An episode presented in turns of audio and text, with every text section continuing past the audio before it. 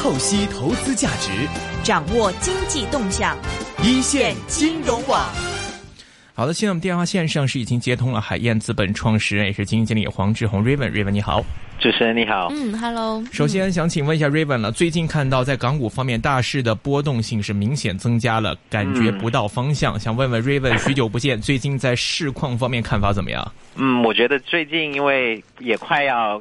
下个星期就已经圣诞节了，所以很多的呃，从感觉到我们自己开会啊，或者是很多券方的呃券商的朋友们已经开始约吃年饭了，然后就准备放假了。所以啊，在这里也要啊提前祝两位主持人还有这个呃听众朋友们提前一个圣诞快乐，希望大家在二零幺。九年啊，而且二零幺八年比一七年做的更好，但我自己觉得恒指要比今年做的好，可能更难了。明年我自己觉得还是挑战性比较高的，因为毕竟今年实在是太好了。虽然十二月开了，因为很多人已经想。在啊，很多基金经理嘛，包括我们在内，今年也做了不错的业绩，那其实也是相对来说比较稳一点，想就过个好年，安心的去放个假。所以我觉得啊，最近的一些波动其实也是原因，比如说有些小股盘啊，小盘股有时候。一天可以跌个五六个 percent，然后后来一天又回来了，所以这个也是 相对来讲比较正常的。甚至现在蓝筹股也开始这么玩啊。然后蓝筹股的方面，其实我们一直都有关注这个北水南下。那其实十二月份虽然啊港恒指好像一直突破不了这个，好像在两万八、两万九这这附近一直在在。周旋着，但其实港股通一直十二月每天的这个平均净买入还是有二十个亿左右的港币，所以也是非常还是没有停过啊。因为可能国内啊的投资者啊不会过圣诞，所以还是钱还是继续的往往香港这边来啊。所以这个来讲还是一个挺好的一个呃，我觉得挺好的一个一一个看到的一一个呃方向。然后估值方面，其实还是其实港港指虽然港股虽然涨了，今年涨了百分之三十，其实目前的估值还是非常合理、非常便宜的，才十二倍的市盈率，明年的一个市盈率，然后上证。跟上证指数差不多，那其实便宜过这个，比如说美国的标普，现在已经去了十九倍了。所以我觉得，嗯，下来这个 MSCI 啊，中国也会进了。我觉得明年来讲，大家说这个美国的机构投资者一般都有三个月到半年的这个邂逅期，所以成股涨了，可能很多人明年会想着这个海外投资者会关注这个呃港股市场。嗯嗯，但是以明年大环境来讲，如果是一个美国税改跟这个加息同步进行的话，其实大家可能预期资金流会往美国方面靠会多一点哦。嗯，是的，呃，这个是最近可能啊这几个星期券商那边的做做宏观的或者做策略的朋友有提到啊，就这个，但我觉得从啊港股来讲，还是可能那边走了一点，但如果呃北水继续往南走。对吧？啊，然后如果这个像呃，其实今天啊周末可能今天以后的下下来的嘉宾也会提到，其实呃港交所也宣布了几个重磅消息，我觉得都是为了把这个。把港交所以后能让更加多的公司啊来香港上市，其实这个是一个很好的一个基础。当然了，我相信也有朋友比较担心，那比如说还没开始赚钱的公司，或者是同股不同权这些，好像感觉上会不会是一些啊让的让到小投资者、散户吃亏？那我觉得这个肯定也也里里面也有一个过程，对吧？但始终多选择是比少选择好的啊！对于一个呃，对于我们来讲，对于机构投资者来讲，所以我觉得，嗯，这里面当然有它的挑战，但总的来说还是希望像大家也想，如果是像阿里巴巴这么大的公司，对吧？啊，这么有龙头代表性的科技企业，或者是以后。啊，是这个摩拜也好，大家网上已经在讲会像哪些公司。那以后如果有机会把他们吸引到香港来讲，我相信是对香港资本市场啊，在中期是一个比较好的一个一个一个消息。OK。嗯，那您觉得说像这个同股不同权啊，最近也是很多方面的这个呃专家也好，包括原来不不管关不关心股市，反正现在都特别关心这个事儿。那您觉得说我们从这个投资者比较审慎一点的角度来看吧，就算这些有概念股，或者是您刚才说的这个摩拜 whatever 一些这这个就是新型的概念都进来了的话，大家应该用什么样的心态去面对呢？因为过去在港股市场上，可能就是就未来引进的这些是新东西嘛，对。会不会要有一些你要更加的去谨慎一点，还是说你要放大胆一点？就是看看您这边你自己打算怎么办？我觉啊，第一啊，从我周末看到的一些报道，就从宣布，因为星期五晚上才宣布的，所以嗯啊，看上去呃还是说这些不会是不会给中小盘股的，都是一些市值将近是好像起码有一百亿以上。啊，甚至在四百亿以以下的话，好像还有一个收入的一个一个一个一个门槛在那里，所以这些是大公司。那大公司其实我相信他们其实针对的就是一些过去通过这个找风投投呃投融资的，那创始人其实希望有更加多的这个控制权。那我觉得这个啊，如果是两个公司，一个是。有这个不同股权，另外一个是没有的话，我相信机构投资者如果是两个可比的公司，当然是会去投那个呃比较清晰、股东结构比较比较简单的一个公司。所以我相信，呃，投资者会自己的去做出这样的一个判断，由市场来定价这个这之间要不要有一个比如说折让，对吧？嗯。但这个折让其实要看公司，要看公司管理层过去一段时间的一个一个我们叫做执行力的一个 track record，他们究竟是不是为了小股东、少数股东去创造利益的，还是只是因为自己想做皇帝而把这个控制权掌握在自己的手上？所以我觉得还是要看每一个公司自己的一个啊基本面。但从投资者来讲，我相信这个对。就以前很多经常听内地的朋友说，这个像阿里、像美中呃中概股在美国上市的，其实百度也好，这个呃阿里巴巴也好，京东也好，其实国内的投资者现在还没有办法直接去买美股，对吧？因为现在有外汇管制。但以后如果这些公司都能来香港上市的话，我相信也会纳入这个港股通、沪港通里面。所以这个对国内跟香港的投资者其实都是好事。嗯，那您觉得说是对机构呢，会不会有更大的机会呢？相对我们散户，因为在我们节目上，其实大多数朋友都是跟我一样的平民老百姓嘛，不像你们这机构啊，手握重金了。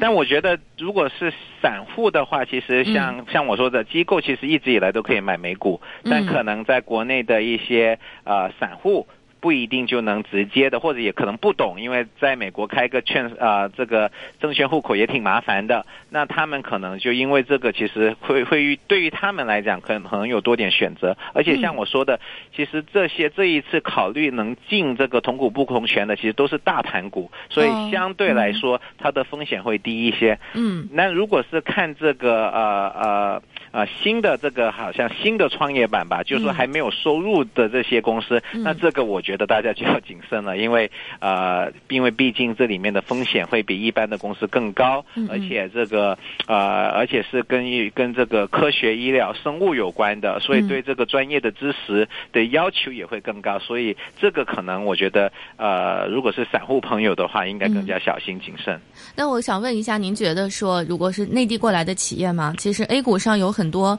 啊，就是受政策影响的事情。那它的本身公司的业绩呢，也多多少少的真真假假吧。如果说过来这边的这些呃内地的一些公司吧，你觉得在财务报表上，我们确实是可以夺信没有问题的吗？嗯啊，这个问题其实讲的很好，因为我们其实我们基金自己本来就是看中小盘股，这个香港的啊也这。近十年来也出了不少的老千股、妖股，各自各种各样的。所以当他们说自己有收入的时候，还会出现问题。更不要说我们现在讲的是没收入。那如果收入都没有，我觉得可能作假就更加没必要了，因为你本来就没收入。但我觉得这个这个有点开玩笑。但其实，嗯，我觉得这个还是因为就不能因为有一部分的投资者不懂。而不会不放弃这个能够吸引这些可这里面可能一千个公司里面只未来只有一个能够生存，但可能就是因为有了这个新的创业板，令到这个公司得到了融资，能够做进一步的企业发展。所以我觉得，啊，这个从港交所我也听过这个李小佳，嗯啊，在在公开场合的一些演讲，就是说不能，当然了，我们证监会的。职责是保护这个散户，但其实从港交所来看，他们最最重要的希望能够就把国内的一些希望能够得到融资的好的公司、有潜力的公司拉来香港，让他们得到一个合适的、公平的一个去融资的机会。那里面投资者投资者怎么在里面赚到钱，那就要看他们自己的本领了。嗯，那看来其实就是 投投资有风险，然后入市需谨慎呗。就对于这个新的东西还是这样的嘛，对吧？对，应该是的。嗯，起码我们自己也是这样觉得的。嗯，那另外像刚才您提到的这个摩拜啊等等这样的一些新型的，他们自己的盈利模式其实也很多啊，机构包括研究行业都在讨论。嗯，所以说在看这样的这些企业，你觉得说在这边呃他们是？就是确实是能够拿到更多的机构投资的机会吗？把这个就是业务做上来吗？就算它这个盈利模式没有没有没有明确的话，啊，我觉得这个是要看他们怎么去把他们的盈利模式讲清啊讲清楚给投资者，然后让投资者通过他们的判断来作为一个定价。嗯，但据目前的这个情况，因为他们自己的呃。他们自己本来就有同股不同权，所以按照现在还没改变的这个上市规则之前是没办法来香港上市的。嗯，所以我觉得这个也也是我相信你啊，这个港交所的朋友们一直在强调的一点。你看他们的那个公开咨询的那些呃讲的题目，其实都是说为香港带来更多的选择，而不是说因为有一些。东西，呃，就是把他们卡在门外了，就像几年前这个阿里巴巴放他在美国上市，同样道理。嗯嗯，今天的话，这个瑞文给我们准备了哪只个股要跟大家分享一下呢？嗯，今天其实我觉得，呃呃，因为要年底了，所以其实我。呃，我今天早上看了一下，我们去年十二月十九号，其实也也很一眨眼也一年了。当时讲了一个股票，呃，叫做南旋控股一九八二是它的 ticker。然后这个公司其实呃过去一年，呃今年到现在为止已经增长了百分之六十一，所以今年的表现还不错。但其实最大部分的增长都是这两个月发生的，十一月涨了百分之二十左右，然后呃十二月份又继续往上涨啊。其实这里面啊，我觉得是有一个很重要的原因，所以想跟大家分享一下，就是他们其实过去的呃，在幺八年财年上半年，其实它的业绩做得不错，啊，收入增长了百分之十九，呃，这里面呢，对于一个制造商来讲，其实是啊非常呃令人感到非常振奋人心的，因为它的平均售价增长了百分之十三，那可能有有朋友还。可可能啊不太清楚南玄控股是做什么，他们其实是做毛衣的。他们最大的客户其实是优衣库，所以现在优衣就日本的那个优衣库 Uniqlo 占了他们的收入的百分之六十左右。南玄控股其实从一九九五年开始就跟优衣库一直有合作，嗯，然后目前占了优衣库整个毛衣啊针织产品的百分之四十的份额左右。所以幺八年上半年的业绩，财年的上半年业业绩是非常的亮丽的啊。里面刚才讲到了这个平均啊。呃，这个价格涨了百分之十三，其实原因有两种。第一个，大家如果其实我自己本人是一个 Uniqlo 的一个粉丝啊，最近其实刚刚今天天气冷了嘛，所以啊，最近他们在大卖的一个产品是叫做 Cashmere 的一种非常相对高级一点的这个毛衣。那大家可能啊，在香港其实也对 Cashmere 也很很了解了。以前可能啊，咱们喜欢的像美国的牌子，像这个 Polo 里面也有卖，都是。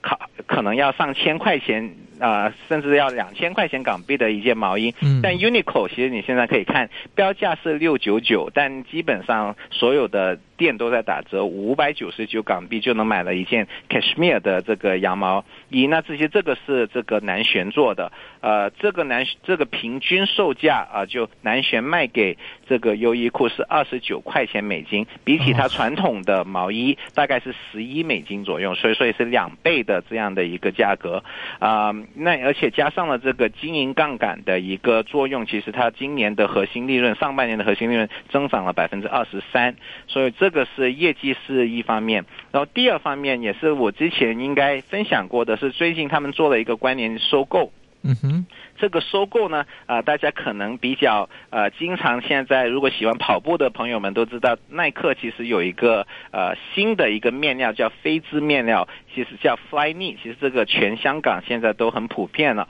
啊。最近南旋控股买的一个公司，就是专门帮非 Nike 的一些全球品牌做的这个飞织鞋面啊，它的客户包括 Puma、Under Armour 都是非常大的一些体育品牌，然后。刚收购了这个，那这个公这个消息一宣布，其实南旋控股最近的股价都一直在往上的啊。大家看好它的原因呢，其实有几个。第一，呃，它的这个飞姿鞋面现在算是高科技嘛，现在的毛利率其实达到了百分之四十四，啊，是南旋控股现在毛利率百分之二十三左右，大概是两倍。啊，然后第二个就是说，虽然它这个是一个关联交易，但啊，估值还是我觉得是我们觉得是比较有利于小股东的，啊，只有八倍的这个财年的一个市盈率，啊，然后呢，这个主因为是从主席那里买下来的，然后主席就担保说，如果今年的这个利润达不到他的一个这个保证，啊，他们之间有一个对赌，如果达不到。呃，主席还会向公司支付于这个差额乘以八点三，所以这个其实我我们觉得是挺保障这个小股东的啊，所以这两个原因就是最近这个南旋控股为什么涨得这么快？嗯，那么在明年的这个盈利前景预测方面，或者是市场对它的会给市场带一些什么新的亮点吗？啊，明年它因为呃这个这个呃关联交易在上个星期五刚刚宣布是已经完成了，嗯啊，所以他们其实是用九呃他们是三月三十一号的一个财年啊，所以我们估计在三月三十一号财年，今年可能只会贡献大概百分之呃，因为剩下只有呃半年还不到啊，剩下有一个季度左右啊，所以今年的贡献不大，但虽然是这样，我们觉得这里还有大概。百分之二十的，呃，就这个增长的部分，有去年同同比增长百分之二十左右。那再加上其实公司本身上半年增长了百分之二十三，我们觉得全年啊同比增长百分之三四十是问题不大的。嗯，那目前，嗨，您说。啊，现在目前的价格大概在十八倍的市盈率左右，所以我们觉得还是比起这个，如果是真的能够达到百分之四十的话，我们觉得还是挺便宜的。所以您觉得这个市盈率大概在什么样一个区间是一个比较合理的水位呢？我们觉得，如果用幺八年来算，还能够继续往上，因为我们用我们的估计，我们觉得幺八年要增长百分之三十几、四十，应该问题不大。嗯，像之前那个 Raven 也给大家介绍过，像敏实嘛，其实也是一个这个汽车的零部件供应，主要做轮胎吧，没记错的话。而现在看，其实它的这个市盈率好像也已经超出大家一般对于这些零部件供应商的一个 P E 的一个估值标准了。所以现在感觉这一块好像是，如果说市场给给予它一个非常高的一个估值，好像也不是什么很夸张、很离谱的事啊。嗯，我觉得敏实也好，这个呃，当然了，敏实是汽车部件，大家一般对汽车部件不是那么，因为汽车股本来可能就是在还没有吉利之前，可能就大概十倍市盈率左右。那作为汽车的供应商啊，而且是铝部件的供应商，可能二十倍已经。比较高的一个估值，那我们其实看南旋有一个很可比的，刚才讲到它的最大客户也是股东之一，呃，是这个优衣库。优衣库其实在呃日本是它有一个母公司叫 Fast Retailing，中文叫做迅销。那它自己其实是上市的九九八三日在日本日本上市，它现在的市盈率是三十八倍。嗯，所以我们觉得南旋。同样的一个优衣库的故事，在中国的一个增长才十八倍，所以这个我们觉得还是挺吸引的。而且除了优衣库之外，它现在未来还有一个叫做呃这个飞织斜面的一个增长点，这个也是我们觉得呃比较可以期待的一个一个股票。OK，呃，像这一只股份，如果说在买入价或者是目标价方面，这个 Review 有什么样的建议吗？啊，我们觉得现在还是挺挺挺便宜了，虽然我们已经讲了一年了。是啊，我们觉得现在目前十八倍，对于下半年有这么快的增长，我们觉得是还是非常有吸引力。从估值方面来讲，嗯，前景方面预测看呢？啊，我们觉得其实啊还有另外一个亮点啊，是最近公司其实一直在讲的一个叫整，因为呃作为这个呃制造商，它的这个人工成本一直在涨，所以呃南玄现在的。主打这个整件成衣产品，这个我今年三月份的时候去过他们的厂，就一一台机器把整个毛衣都织出来，不用人。OK，所以这个也是他们现在现在主打的。呃，这个传统的这个产品，刚才讲了十一块美钱呃美元的价格。成件的这个整件的这个成衣的单格单单价去能去到十六十七块左右，所以这个也是未来的一个挺大的一个增长点。所以这个加上飞姿，再加上这个优衣库自己本身的一个增长，我们觉得这三个都会都会令到它下来的业绩，希望是是越做越好。OK，呃，最后我们来看一下听众问题，有听众想问一下 Raven，你们有没有研究一零八六好孩子这只股份？啊，没有，